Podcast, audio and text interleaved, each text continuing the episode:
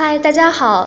最近呢，我们的 A 股行情非常好，很多财友都说很想从这次大行情里分到一点点胜利的果实，可是总会有各种原因阻碍，比如工作太忙没时间看盘，不懂技术不敢操作，又或者是总是运气不好，把握不住行情的热点，每次买的股票呢都是趴着不动的，看到已经涨到很高的股票也不敢再追了，结果。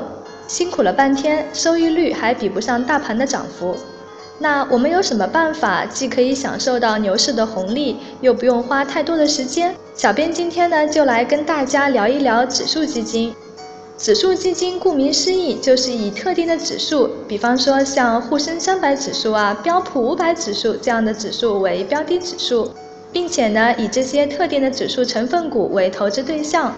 通过购买特定指数的全部或者部分成分股来构建投资组合的基金，指数基金通常以减小跟踪误差为目的，使投资组合的变动趋势呢与标的指数相一致，从而取得与标的指数大致相同的收益率。接下来呢，我们就来看一下如何选择指数基金。首先呢，我们要确定自己要投资的指数基金是什么类型的。不同的指数基金呢，没有明显的好坏之分。选择不同类型的指数呢，最主要是和投资者自身的资产配置目标相适应。比如，我们想投资小盘的企业，可以选择中小盘指数基金；如果想投资某个行业，比如说金融地产，那么就可以选择相应的行业指数基金。当然了，如果大家觉得最近的大盘好，看好整个 A 股市场未来的走势，那就可以选择一个代表性比较强的主流基金，比如沪深三百指数。那选好指数基金类型以后，怎么去挑选优秀的指数基金呢？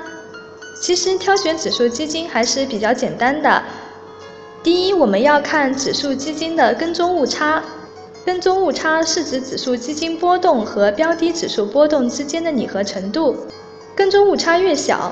说明该基金的投资能力越强，投资这个基金呢就更能达到最初投资的目的。所以，对于指数基金来讲，并不是哪个指数基金的收益率越高就越好的。指数基金的投资目的呢就是要跟踪指数，所以呢越能模拟指数的就是越好的基金。第二呢是看基金的费率，这里的费率呢包括基金的管理费、托管费和申购费、赎回费。很多投资者呢会忽视投资基金的成本。事实上呢，指数基金的费率对于收益的影响会更大。最终同一个目标指数的指数基金，在业绩上呢是很难拉开距离的。而每年百分之一左右的费率差异，就是影响投资的重要因素了。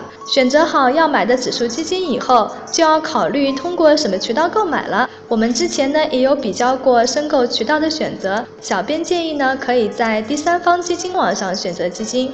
第三方网上的基金种类比较齐全，很多网站呢还有基金比较的功能，比较方便。如果财友不嫌麻烦的话，还可以去你选定基金的官网查看下，主要呢是看一下官网上有没有特别的费率优惠。当然了，这当中又多了一个步骤，对于买了很多个基金的财友来讲，操作起来可能不太方便。但是这个办法说不定可以省下一笔费用哦。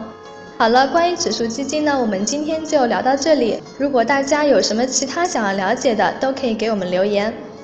如果大家想了解更多的关于理财投资的资讯呢，可以关注我们挖财的微信，只要搜索微信号“挖财挖财”就可以了。